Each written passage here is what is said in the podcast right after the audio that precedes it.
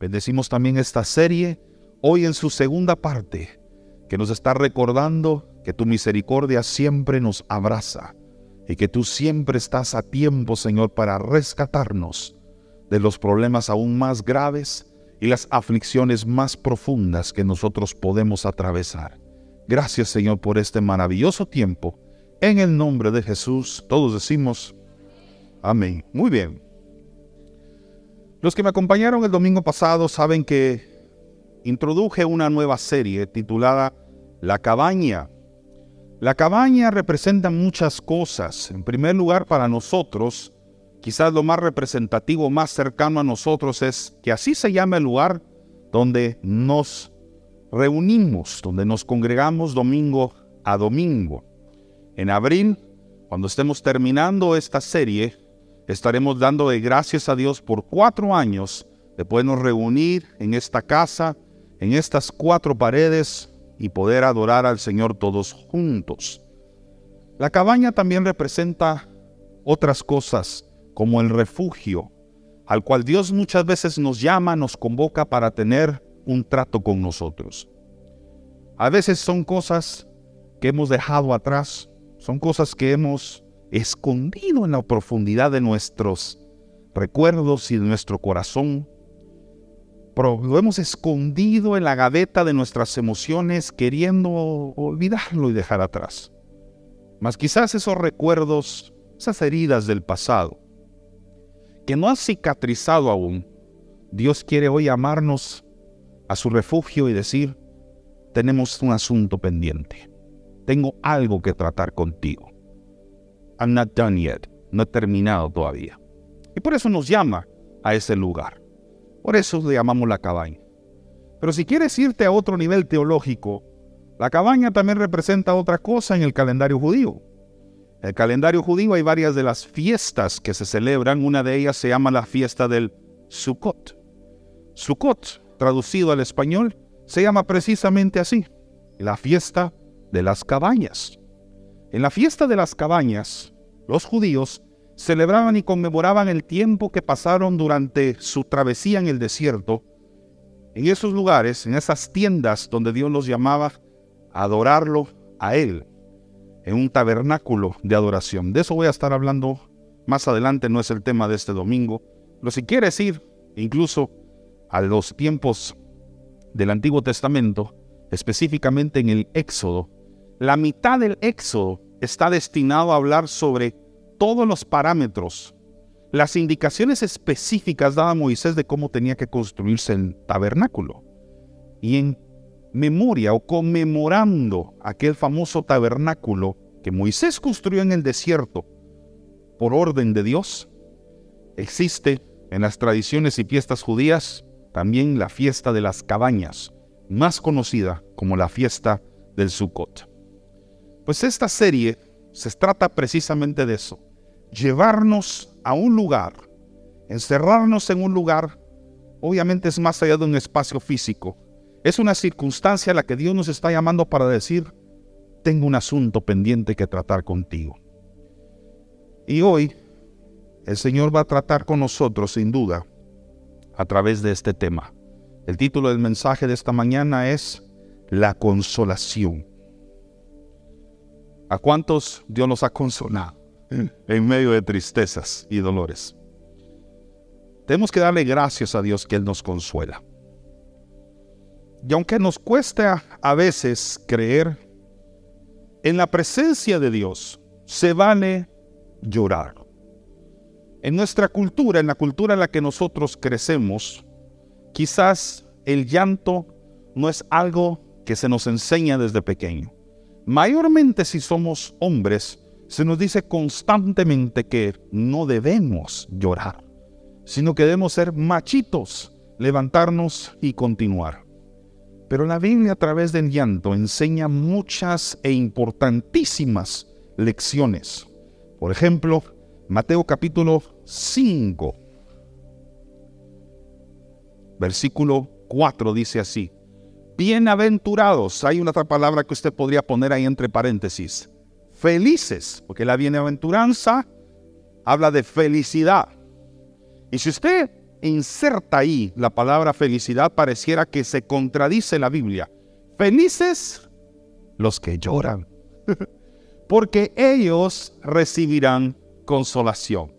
Quizás lo que el Espíritu de Dios nos está diciendo es, siéntase feliz porque su tristeza está, o su llanto, está por convertirse en alegría. Y es porque una cosa es que hayan cosas momentáneas en la vida que te dan ciertos momentos de tranquilidad o espacios de felicidad.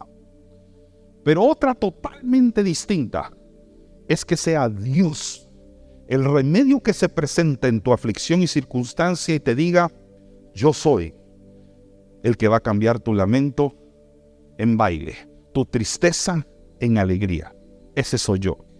Y bienaventurado el que entiende que en medio de su tristeza puede ser consolado por Dios, en medio de las lágrimas que tú estás derramando en este momento, Dios y su Espíritu Santo pueden ser el pañuelo espiritual que no solamente te enjuagan las, las lágrimas, sino que encima trae un bálsamo a tu corazón de paz. Eso es lo que estaba predicando Jesucristo cuando hablaba sobre esto. Así que es difícil entender cómo la tristeza puede ser buscada por Dios como una oportunidad para tratar en tu vida. Porque nadie se pone de rodillas en la mañana cuando se levanta y le dice al Señor, Señor, hoy quiero tristeza. Por lo menos yo no sé si usted lo hace, pero yo definitivamente no lo hago. Pero la vida trae sus aflicciones. Y el Señor dice hoy, bienaventurado los que están tristes, porque recibirán consuelo. ¿Cuál es la tristeza que Dios busca? La, la misma Biblia lo responde en 2 Corintios capítulo 7 y versículo 10. Quiero contarte que hoy vamos a leer mucha Biblia. Qué rico, ¿no? está bueno. Me disculpo por traer mucha Biblia. Hoy, no, hoy vamos a leer mucha Biblia todos los domingos. Espero que usted reciba mucha Biblia acá mucha escuela bíblica. Pero hoy creo que sí vamos a llegar a otro nivel. Según de Corintios 7:10, voy a leerles una versión que comúnmente no cito aquí en la iglesia, pero la busqué a propósito para poder resolver esta inquietud. Dice, la tristeza que Dios busca es la que produce un cambio de corazón y de vida. Eso puesto en un término que tal vez es más conocido para ustedes, es el arrepentimiento. O sea que hay una tristeza que Dios busca, pero es una tristeza que provoca un cambio de corazón y un cambio de vida cuando Dios interviene en ella. Sin embargo, hace un contraste en la segunda parte. Mira el contraste. Dice, ese cambio lleva a la salvación y por ello no hay que lamentarse. En cambio, o sea que aquí hay un contraste. La tristeza del mundo lleva a la muerte. O sea que hay dos tipos de tristeza. La tristeza que el mundo ministra y la tristeza que el Espíritu Santo ministra como consolador de tu vida. La primera te lleva a la muerte. Puede ser muerte física, por supuesto que también la muerte espiritual. Pero hay una tristeza que Dios está buscando que produce un cambio de corazón y un cambio de vida. Desde el domingo pasado vengo usando esa analogía de la cabaña como un refugio al que Dios está llamando a muchos de nosotros, a lo individual, como parejas, a otros está metiendo ahí como padres e hijos, a otros Dios los está llamando como familia completa, a entrar en un refugio porque Dios quiere hacer una intervención. Y hoy el Señor quiere decir, hay un cambio de corazón y cambio de vida para ti, para tu matrimonio, para tu familia, o para tu relación padre-hijo o relación hijo-padre. Nos cuesta hablar de esto, porque no estamos acostumbrados hoy en día que uno de los temas de la predicación hable o toque el tema emocional. No es el tema más cómodo para escuchar a veces. cuando se nos habla sobre esta intervención casi psicológica, decimos, no, eso no es para mí. Ese es un tema más como para que se predique en una reunión de mujeres. A ellas les gusta llorar. Lo digo con respeto. Ellas se reúnen, empiezan a orar y mi esposa, este es para ti, varón también. Este es para ti, joven. Este es para ti, niño, que estás aquí acompañándome o escuchando este mensaje. Es para todos. Pastor, pero los hombres lloran. Jesús lloró. Y como le dije que hoy le iba a enseñar mucha Biblia, le voy a mencionar tres ocasiones que la Biblia registra el llanto de Jesús. La primera, cuando Jesús llora por Jerusalén. Eso usted lo puede buscar después, pero lo encuentra en Lucas capítulo 19. La segunda es cuando Jesús llora por la muerte de Lázaro. Eso lo encuentra en Juan capítulo 11. La número 3 es cuando Jesús ora en el Getsemaní. Ahí llora profundamente y es consolado por un ángel enviado por Dios. Y el versículo que describe el llanto literal de Jesús está en Hebreos capítulo 5 y versículo 7, si no estoy mal. Tres ocasiones en las que Jesús lloró. El hombre más valiente que jamás ha caminado aquí sobre la tierra.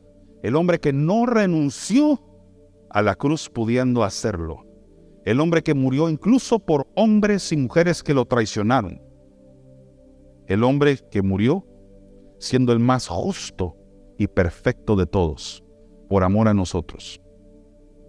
Murió por los que existían hace dos mil años y murió por los que existen dos mil años después, por usted y por mí. Ese hombre, el rey de reyes y señor de señores, príncipe de los ejércitos celestiales, creador de los cielos y del universo, estando presente desde el Génesis capítulo 1 en una conversación con Dios cuando hacía los cielos y la tierra. Ese Dios se hizo hombre y en su humanidad, así como usted y como yo, lloró tres veces, si no más. Pero aquí le menciono tres. Jesús lloró. Y si Jesús siendo Jesús lloró, ¿quién soy yo en mi humanidad para creerme superior a Él en el ámbito emocional y decir, yo no tengo que llorar? esta cabaña, esta convocatoria de esta mañana, quizás te va a recordar lo valioso que es cada lágrima que derramas en la presencia de Dios. No la que el mundo ministra, sino la que Cristo ministra. Quizás una de las historias que a mí particularmente, particularmente, más me gusta leer cuando recuerdo sobre un hombre que llora o lamenta ante una mala noticia, una crisis o una circunstancia no deseable, es la vida del profeta Nehemías. ¿Usted conoce la historia de Nehemías? Algunos por lo visto sí y otros no. No tengo demasiado tiempo para contarle mucho de la historia de Nehemías, pero vamos al capítulo 1, desde el versículo 1. Este hombre aprendió en el llanto a sanar la depresión de su corazón, la tristeza de su corazón. Dice así desde el versículo 1, léalo conmigo por favor en la traducción al lenguaje actual. Yo soy, y está en primera persona por cierto, así que es un testimonio. Yo soy Nehemías, hijo de Acalías, y esta es mi historia. Hace dos años prediqué esto en el año 2021. Prediqué sobre esta historia, no este mensaje, pero esta historia. Y les decía, usted sabe que ha entrado en el refugio con Dios a sanar algo en su alma cuando se puede poner delante de personas o escribirlo y testificar así. Yo soy Fernando Arias, hijo de Dios, y esta es mi historia. Eso se llama el poder del testimonio. Mi oración es que usted llegue a un punto en su vida donde se pueda parar frente a las personas. Pastor, es que eso es bien tímido para el micrófono, yo también lo era, pero si este no es su llamado, escríbalo. Otros acá lo van a grabar en video. Estamos en la generación donde pues, la gente graba videos. pero ¿quiénes lo van a escribir? Eso no lo tenía planificado, lo sentí en este momento. Algunos aquí necesitaban escuchar eso. prepárese para escribir. Y tu historia va a empezar así. Solo que tienes que poner tu nombre ahí. Yo soy Laila Johannes, hija de Dios. Y esta es mi historia. Yo soy Gustavo, hijo de Dios. Y esta es mi historia. Que todos lleguemos al punto de poder testificar lo que Dios hizo con nosotros, sabiendo que nuestra historia será un poderoso testimonio de cómo más personas pueden conectarse con el Señor en medio de crisis o aflicciones que han atravesado. Nehemías escribe así y continúa, dice, en ese momento llegó a mí mi hermano, ah no, perdón, me quedé en el mes de Kislev, ¿verdad? Ah, ok, gracias. En el mes de Kislev, cuando Artajerjes, ah, qué nombre lo de la Biblia, ¿va? Siempre digo esto, alguien está buscando un nombre para su hijo o para su nieto. Aquí le va uno, Artajerjes. Imagínese cuando está enojado con el niño, ya me harta. No, no, quedamos. Cuando Artajerjes. Borre eso de su mente.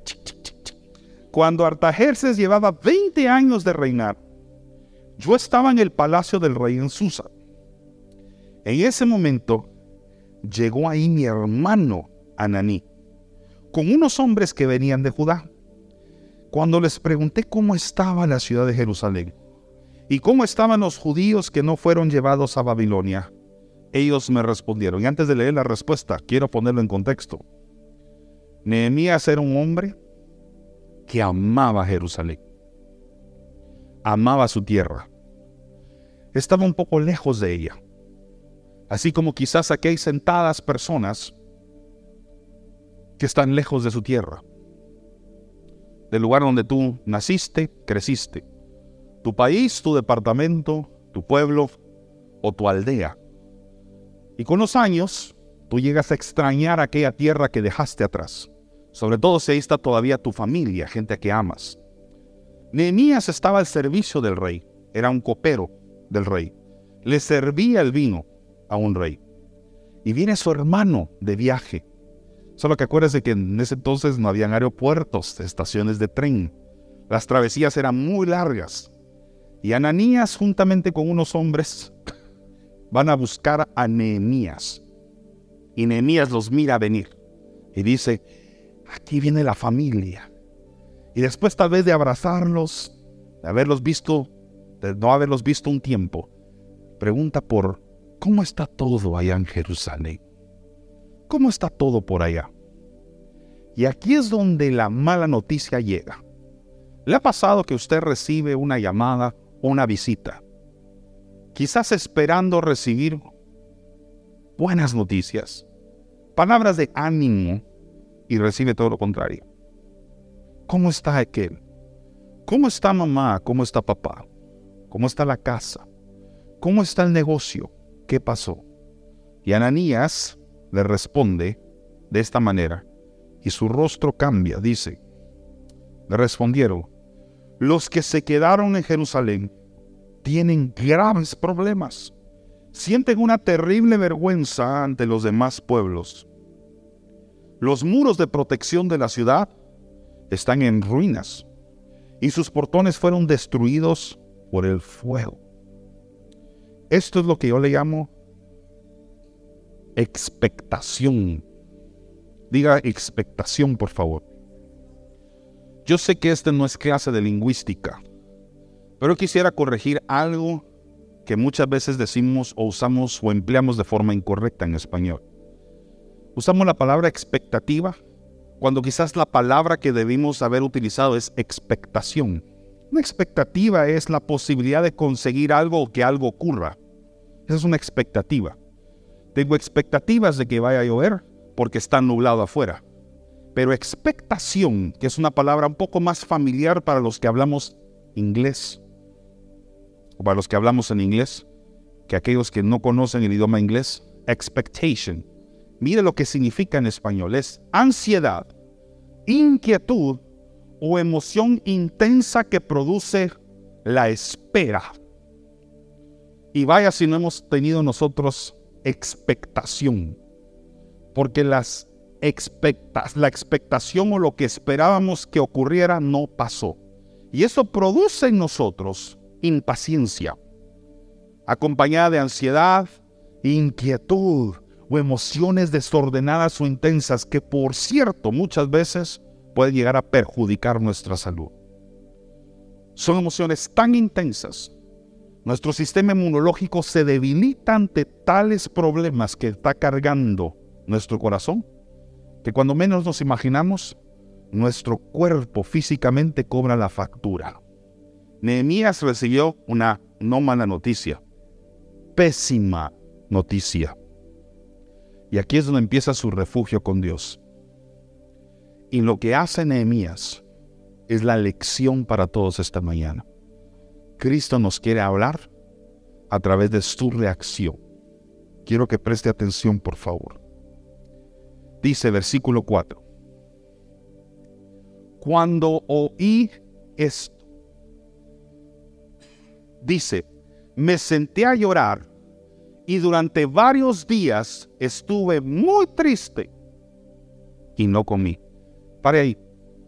¿Cuántos no les ha pasado? Si usted estuvo el domingo pasado, por cierto, este es el tipo de series que si usted viene a, la tercera parte, le recomiendo muy bien que escuche las primeras dos. Y si viene a la quinta, que haga un esfuerzo por escuchar las primeras cuatro.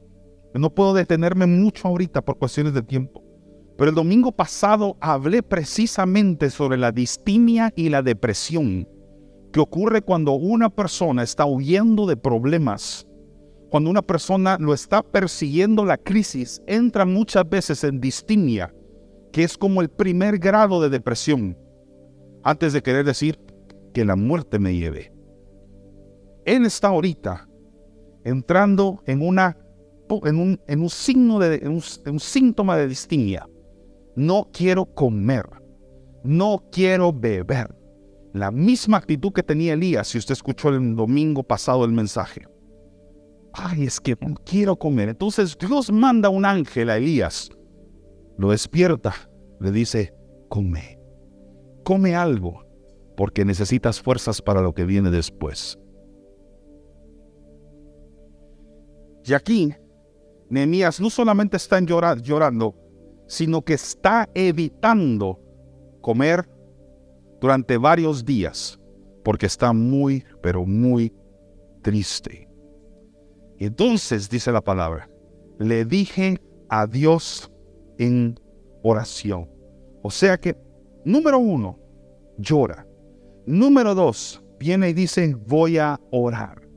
Ahora, esta oración se convirtió en la medicina que empieza a restaurar el corazón de Nehemías.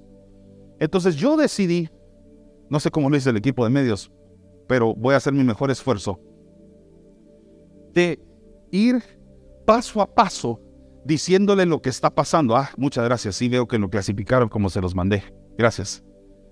La primera parte en el versículo 5 la oración empieza con una exaltación. Es ahí aparece arriba en la pantalla. Todos digan exaltación. O sea, para poder salir de esa miseria emocional, lo primero que Nehemías hace es exaltar el nombre poderoso de Dios. Y esto es algo de lo cual nosotros podemos aprender. ¿Se siente usted mal? En su bajeza, ¿qué puede hacer? Exaltar la grandeza de Dios.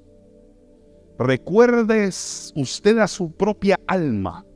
Así como el salmista decía, bendice alma mía Jehová. Usted recuérdele a su propia alma que Dios es más grande que su crisis. Que es más grande que usted o que las noticias malas que acaba de recibir. No está pidiendo nada ahorita. Solo está exaltando el nombre de Dios. Y dice, Dios grande y poderoso, ante ti todo el mundo tiembla miedo. Tú cumples tus promesas a los que te aman y te obedecen. Escucha mi oración, pues soy tu servidor. Día y noche te he rogado por los israelitas, que también son tus servidores. Todo este versículo 5 se trata de poner a Dios en su lugar y reconocer el tuyo. ¿Has recibido una mala noticia? ¿Has estado llorando ante la lamentable situación y realidad que tú o tu familia o tu vida personal están sufriendo, viviendo? Exalta el nombre de Dios. Exalta el nombre de Dios. Le puedo recomendar una canción. No la vamos a cantar ahorita por cuestiones de tiempo. Pero le puedo recomendar una canción. Vieja como mis canas, pero se la voy a recomendar. La canción se llama Al borde. Al borde de tu gran trono. En el coro dice, exáltate. Los que estuvimos acá el sábado anterior, creo que fue que la cantamos. Los que estuvimos en el seminario de finanzas. ¿Sí? Recuérdela, apúntela, escúchela en su carro, escúchela en su devocional en su tiempo a solas con Dios. Apréndasela. Es una canción que exalta el nombre de Dios. Y la razón por la que se la estoy recomendando es porque, por supuesto, así como usted, yo también he atravesado distintas crisis en mi vida. Y así como Nehemías he llorado también. Pero he encontrado en ciertos himnos ese uno de ellos. Por eso es una recomendación personal he encontrado que el Señor me fortalece mucho cuando lo canto. Porque no habla nada de mí, habla todo de Él. Y cuando yo hago eso, el Señor empieza a trabajar en mi vida y me vivifica a través de ese canto. Entonces la primera parte, entonces digamos exaltación. Ahora está la segunda parte. Vamos a dividirla en tres. Esta es la parte que yo le llamo la intercesión y al arrepentimiento. Ojo, no dije solo oración. Por favor, diga interceder. La intercesión es una oración muy poderosa. Es cuando usted no ora por sus necesidades, sino la de otras personas también, incluyéndose usted en medio de ellas. Donde usted no solamente pide perdón por sus pecados, sino por los pecados o las rebeliones de otra persona. Casi poniéndose en el lugar de la persona ocupando su lugar como si usted fuera el culpable. Por eso Cristo es nuestro intercesor delante del Padre, porque Él se puso en nuestro lugar, el que nosotros merecíamos, que era la muerte, para decirle al Padre que nos haga justos. No sé si voy a entender. Por eso Él es nuestro intercesor por excelencia. Entonces mire lo que hace Nehemías. Después de exaltar a Dios, intercede y pide perdón arrepentimiento. Y así empieza. Dice, reconozco que todos hemos pecado contra ti. He pecado yo y también mis antepasados. Hemos actuado muy mal y no hemos obedecido los mandamientos que nos diste por medio de Moisés. Intercesión, súplica. Usted está siendo llamado esta mañana a una cabaña, a un refugio para interceder y arrepentirse de sus pecados, orar, suplicar por su familia. Papás, a veces tenemos que ponernos en el lugar de la familia completa y decirle al Señor valientemente, te pido perdón por mis errores y los que hemos cometido como familia también. Usted no se imagina la transformación que viene a su casa. Cuando usted ora, ora valientemente así e intercede por los suyos y se arrepiente. El arrepentimiento abre la puerta de la misericordia y el perdón para las vidas de los hijos de Dios. Y entonces viene la tercera parte. Todos digan súplica. Son palabras que no estamos acostumbrados a usar mucho en el lenguaje cristiano de hoy, pero no podemos olvidar esto. Súplica. Versículo 8 dice, Acuérdate, esta es una súplica, está suplicando a Dios que se acuerde. Acuerdes, acuérdate de lo que le dijiste a Moisés. Le advertiste que si no te obedecíamos en todo, tú nos enviarías a países muy lejanos. Todos digan por favor separación. ahorita va a ver por qué. Pero también dijiste, si nos arrepentimos y obedecemos tus mandamientos, nos volverás a reunir, todos digan ahora unión. Entonces se lo voy a poner acá para que lo entiendan mejor. La rebelión La rebelión y la desobediencia separan. Pero el arrepentimiento y la obediencia reúnen o unen. ¿Por qué están separadas las familias? Porque ha habido rebelión y desobediencia. Son dos cosas que separan lo que estaba una vez unido. Cuando se disuelve o se separa un matrimonio, cuando ha habido rebelión o desobediencia a las promesas que se hicieron. Cuando es que hay reconciliación o reunión, cuando otra vez buscamos a Dios a través del arrepentimiento y volvemos a obedecer. Cuando un hijo regresa en los brazos de su papá o de su mamá, cuando reconoce que ha sido rebelde, se arrepiente y regresa a casa. La historia del hijo pródigo. Reconoce sus acciones. He sido rebelde. He sido desobediente.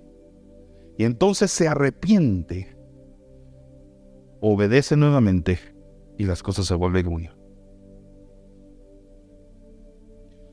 Por supuesto que para los que conocemos un poquito la escatología, sabemos que esto también es una representación de lo que iba a ocurrir con el pueblo de Israel a través de toda la tierra.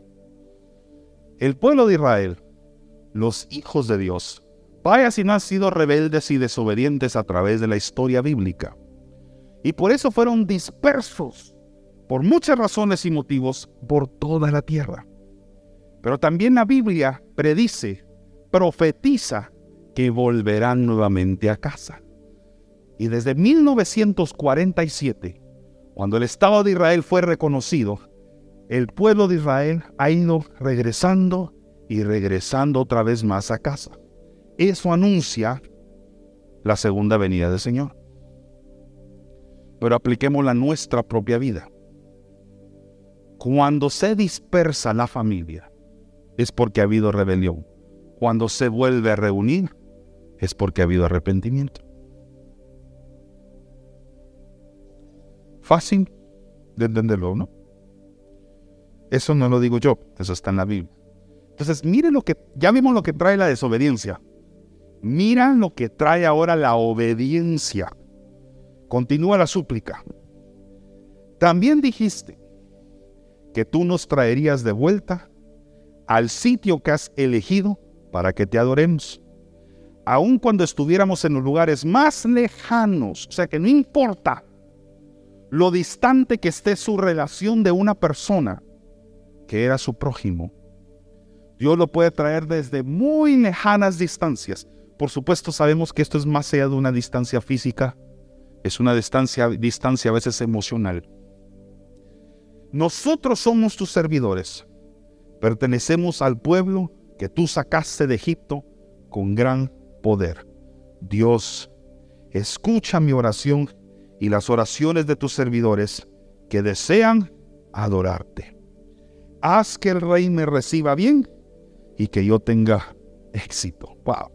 En ese tiempo, y otra vez sale Altajerjes ahí, yo era copero del rey Artajerjes. Es que hasta decirlo suena así como ruso, ¿ah? Artajerjes. Resumamos entonces la reacción de Nehemías. Número uno, su primera reacción, lloró. Todos digan lloró. Fue su primera reacción. Una descarga emocional. Como dando a entender, lo primero que pasa cuando la desgracia llega es que reaccionas humanamente. Como Jesús lloró, Nehemías lloró, yo lloré, yo lloré y usted también ha llorado. La cabaña, para muchos, significa romper un corazón de piedra que te ha permitido o que te ha impedido sentir el abrazo de Dios. Entonces Dios te llama a su refugio y dice, voy a romper el corazón que ya se endureció mucho. Cuando usted reprime emociones durante mucho tiempo, su corazón empieza a crecerle concreto, por así decirlo. Cuando usted llega a la cabaña, al refugio con Dios, Dios te dice, voy a empezar a trabajar. Y ahí es donde Eclesiastés 7:13 hace rema para nosotros. Dice, más vale llorar que reír, porque el llanto nos hace. Usted sabe que mucha madurez ha llegado al corazón de los hombres porque han atrevido, se han atrevido a llorar delante de Dios. Y eso se ha convertido en experiencia, en madurez. Cuando usted tiene una persona espiritualmente madura enfrente, le presento delante de usted a una persona que tiene inteligencia emocional. Ha sabido administrar apropiadamente sus emociones. Pero no las descarga por todos lados. Sabe con quién y dónde. Con Dios. No es para que usted agarre su Twitter, su Facebook, sus redes sociales, su Instagram, TikTok, YouTube, Snapchat, ya se me acabaron. Hasta llegué. Y para que usted le cuente al mundo, es a la cabaña. Mucha gente ha utilizado las redes sociales como su fuente de desahogo emocional. Y casi le puedo asegurar, después de haber tenido que administrar varias de ellas, que casi nunca termina bien la historia. Tú le cuentas a la gente tu problema esperando que entre los comentarios, likes, llamadas o lo que sea que vengan después, puedas sentir alivio del problema que estás atravesando. Déjame darte la realidad en la cara. En primer lugar, mucha gente honestamente ni le importa. O fingirán que le importa. A nadie le importa más tu dolor que al mismo Jesús. Búscalo a Él. Búscalo a Él.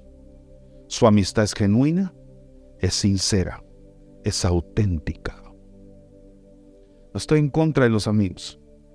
La prédica de hoy es saber enfocar bien tu descarga emocional y no convertirla en un berrinche o desahogo para que las demás personas te digan lo que tú quieres escuchar. Te va a traer alivios temporales, pero no va a sanar tu herida. Solo Jesús lo hace. Nehemías se volvió a Dios y le lloró. Y oró. Paso número dos, reacción número... Ah, bueno, quiero hablarte sobre las lágrimas. Tengo aquí una lección rápida. Hay tres tipos de lágrimas. Uno, las lágrimas basales. Las lágrimas, lágrimas basales son las que naturalmente su ojo segrega para mantenerlo humedecido. Denle gracias a Dios si usted las tiene. De lo contrario tendría ojos secos. Las lágrimas reflejas. Las lágrimas reflejas son las que segregan su ojo cuando le entra una basurita en el ojo. Algo que le molesta. Soplo de aire o algo. Entonces hasta la misma alergia le hace parpadear más. Las lágrimas reflejas porque son producto de su reflejo. Pero de las que hoy estoy hablando son las lágrimas emocionales. En psicología eso se llama el sistema nervioso parasimpático, que ahorita no importa si no se acuerda de eso. Pero de esas lágrimas son las que estoy hablando yo las lágrimas provocadas por una reacción emocional fuerte. De esas son las que estoy predicando. Reacción número dos de Nehemías. Todos digan, oro. O sea que después de reaccionar como un hombre reacciona, cuando se entera de algo triste, es que fue a buscar a Dios. Eso fue lo que leímos hace unos instantes. Y le desglosé la oración en la exaltación en el arrepentimiento llega una súplica. Te pido que intervengas, te suplico que me ayudes, pero primero te he exaltado. Entonces, número dos, oro. Y la perseverancia de la oración puede determinar la cantidad de tiempo que tú necesitas estar dentro de la cabaña. Porque así como las guerras se ganan batalla tras batalla, las guerras espirituales se ganan oración tras oración. La cabaña es un lugar donde tú vas y oras, hablas con Dios. Por eso este lugar es casa de oración. Como Jesús lo dijo, la casa de mi Padre es casa de oración. Usted aquí viene a comunicarse con Dios. Usted habla, Él escucha. Él habla y usted escucha. Es una área de comunicación de doble vía entre cielo y tierra. Por eso nos congregamos. Si usted no escucha a Dios en este lugar, no venga. Pero si usted sabe que aquí Dios habla, esta es su cabaña, este es su lugar. Y si aquí hay libertad para que usted levante sus brazos, levante su voz, exclame desde lo profundo de su corazón que Dios es grande, este también es su cabaña. Reacción número 3, lo voy a saltear la parte que le dije que no me Reacción número 3, todos digan, ¿siguió? Es que la vida sigue. Actuó. Actuó en pos de lo que Dios le llamó a hacer. No puedo leer toda la historia de Nehemías, no tengo tiempo. Pero después de que Nehemías lloró, oró, tuvo favor del rey para ir a reconstruir los muros y las puertas que se habían quemado. O sea, que de las peores crisis, óigame acá, esto tal vez lo necesita alguien, de tus peores noticias o crisis, Dios podría sacar tu llamado y tu ministerio. Porque hoy entendemos la historia de Nehemías por la crisis que él atravesó. Si no hubiera sido por esa crisis, el libro de Nehemías no se habría escrito. O sea que tu miseria podría convertirse en tu ministerio. Tus aflicciones podría ser precisamente el proceso que catapulta tu llamado de ministerio en nuestra generación. Y por eso muchos que han pasado por muchas aflicciones hoy están sirviendo después de haber salido victoriosamente del área o de la crisis que los hundió en algún momento. Ustedes lo han predicado, Gustavo y Isa. Por eso muchas veces los que hoy se dedican a la restauración matrimonial es porque un día su matrimonio estaba a un pelito de desintegrarse. Por eso muchos que hoy dan consejos para padres es porque Dios restauró en un refugio espiritual a esas personas. Y hoy pueden decir, he conquistado esto. Dios trabajó, obró en mí. Y algo que en un momento fue mi peor crisis, hoy es la razón de mi amado.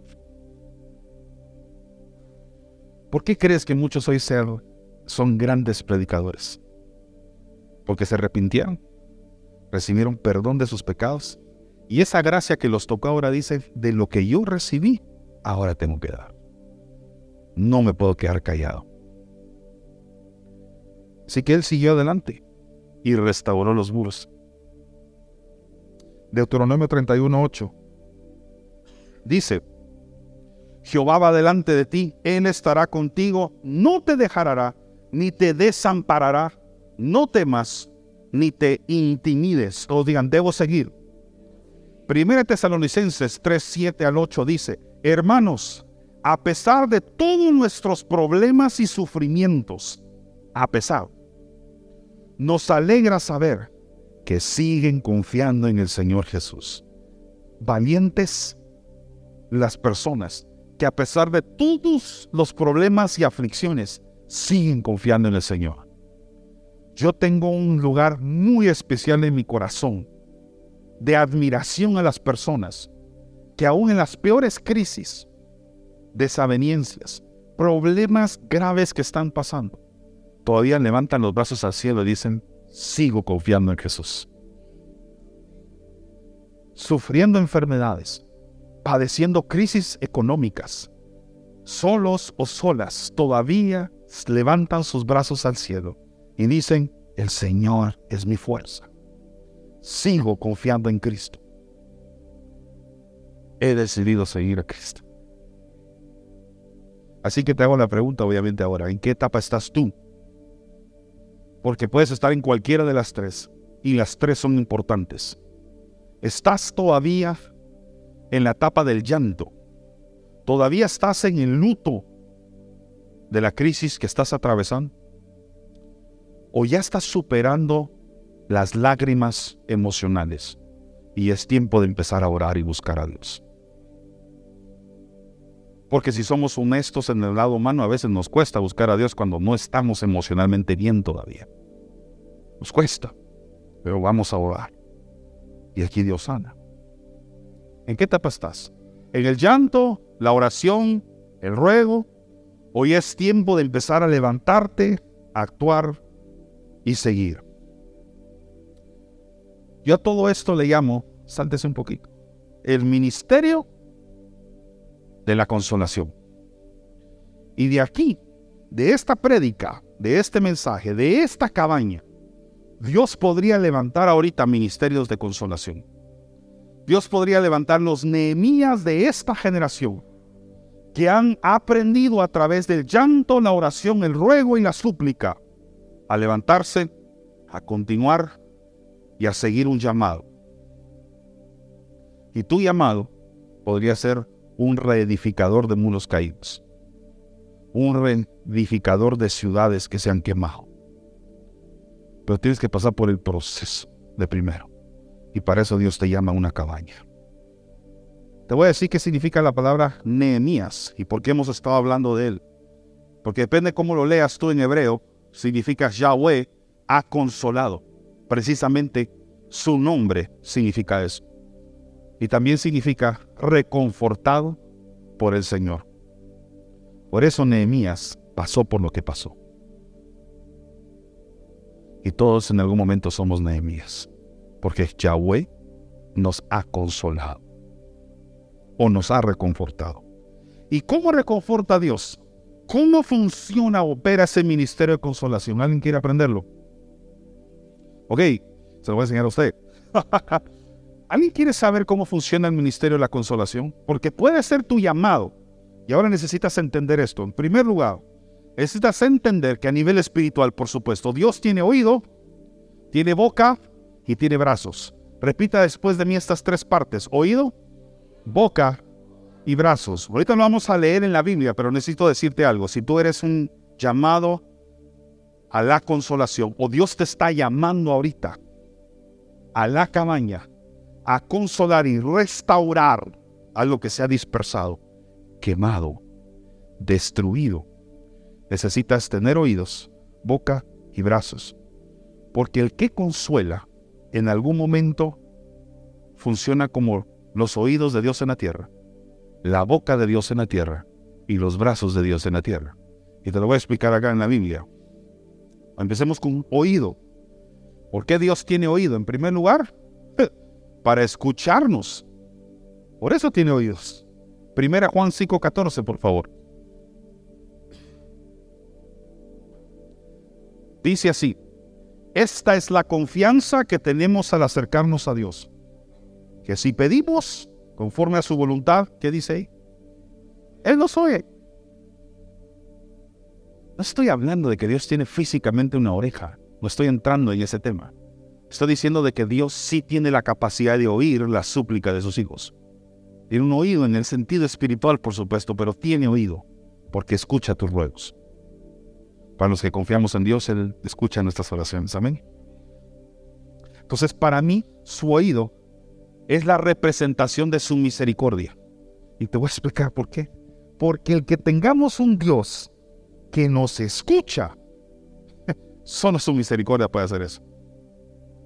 A pesar de que nos hemos distanciado, que hemos sido rebeldes, que nos hemos, hemos equivocado, que fuimos desobedientes, el saber de que Él nos escucha es señal de su misericordia. Número dos, la boca de Dios de nuevo, no estoy insinuando de que él tenga una boca físicamente como la suya, no es eso lo que quiero decir ahorita. Pero sí nos habla, ¿cuántos creemos en eso? Entonces, mire lo que Isaías 55, 11 dice. Así será mi palabra que sale de mí, ¿dónde? De mi boca. Dios tiene boca. No volverá a mí vacía, sino que hará lo que yo quiero y será prosperar en aquello para lo cual lo envié que Dios tiene boca para hablarnos.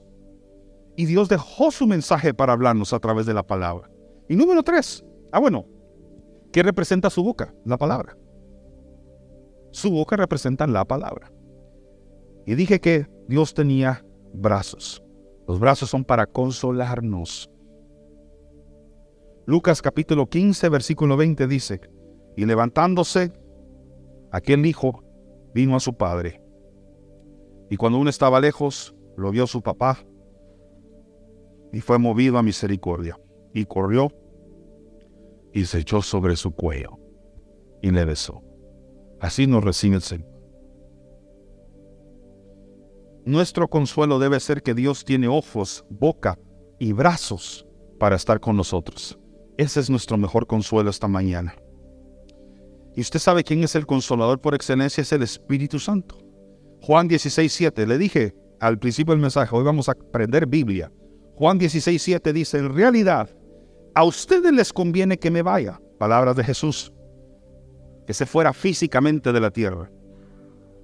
Porque si no me voy, el Espíritu Santo, o sea, el Espíritu que los ayudará y consolará, no vendrá. En cambio, si me voy, yo lo enviaré.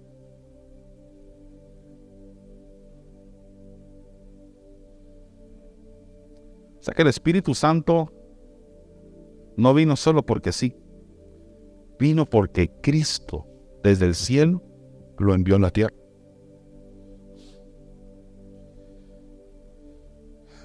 Yo tengo tres versículos para ti.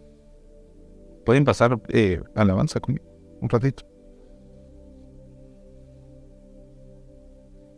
Si Dios hasta aquí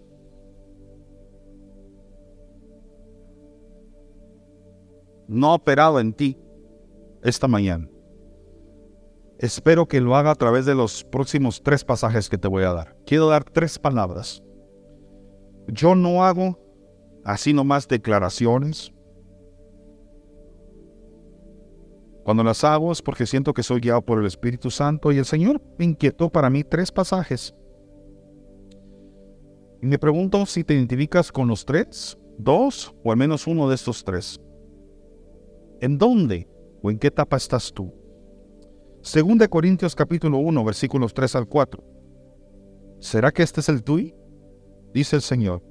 Bendito sea el Dios y Padre de nuestro Señor Jesucristo, Padre de misericordias y Dios de toda consolación, el cual nos consuela en todas nuestras tribulaciones, para que no podamos también nosotros, para que también, perdón, para que podamos también nosotros consolar a los que están en cualquier tribulación, por medio de la consolación con que nosotros somos consolados por Dios. O Dios te habla en el siguiente, Salmo 94, 19. En medio de mis angustias y grandes preocupaciones, tú me diste consuelo y me diste alegría. O quizás el tuyo es el número 3. Apocalipsis 7, 16 al 17. Ya no tendrán hambre ni sed, ni los quemará el sol, ni los molestará el calor. Dios secará todas sus lágrimas y los cuidará. El Cordero, sabemos que es Cristo, que está en medio del trono, así como el pastor cuida sus ovejas y las lleva a manantiales de agua que da vida. Como si no hubiera nada alrededor de nuestra vida. Reconociendo que solamente estamos delante de ti a pesar, Señor, de que hay momentos de tristeza y dolor. Hoy, Señor, yo te pido en el nombre de Jesús que escuches el corazón contrito y humillado esta mañana en tu casa. Que podamos quitar toda vergüenza de nuestros corazones que nos han impedido derramar lágrimas, Señor, que tú quieres consolar en el nombre de Jesús. Padre, te empiezo a pedir en el nombre de Jesús y a través del Espíritu Santo que pueda romperse todo corazón de piedra, Señor, esta mañana. Y que hoy puedas consolar el alma quebrantada y arrepentida delante de ti, Señor. Quiero orar, Señor, como lo hizo Nehemías, no solo exaltando lo grandioso que tú eres, sino que hoy, Señor, arrepintiéndonos porque nos hemos distanciado Hemos desobedecido, Señor, quizás tu palabra. No hemos acatado las promesas y los votos que hicimos en un altar. Hoy, Señor, nos arrepentimos y buscamos nuevamente tu rostro para que tu gracia y misericordia sea derramada sobre nuestras vidas en este momento. Te pido, Señor, por cualquier persona que así como Nehemías está atravesando problemas, circunstancias dolorosas, que hayan recibido noticias adversas, que han entristecido su corazón. Te pido por toda persona que esté en un punto de distimia o depresión, para que a través de la adoración encuentren, Señor, cómo la, tú los liberas y encuentren la libertad que solo el Espíritu Santo puede dar en el nombre de Jesús. Espíritu Santo sopla sobre los huesos secos en el nombre de Jesús para que crezcan en ellos carne y puedan recobrar las fuerzas, Señor, que se habían perdido. Hablo sobre cada familia, matrimonio, relación padre e hijo, y en especial la relación de los hijos con el Padre Celestial, para que sea restaurada ahorita en tu refugio y en tu cabaña, tu relación con aquellas personas a quien Dios te llamó a amar y permanecer unidos. En el nombre de Jesús, todo corazón contrito y humillado delante de la presencia de Dios, reciba la misericordia que solamente de Dios puede recibir. Gracias Señor Jesús.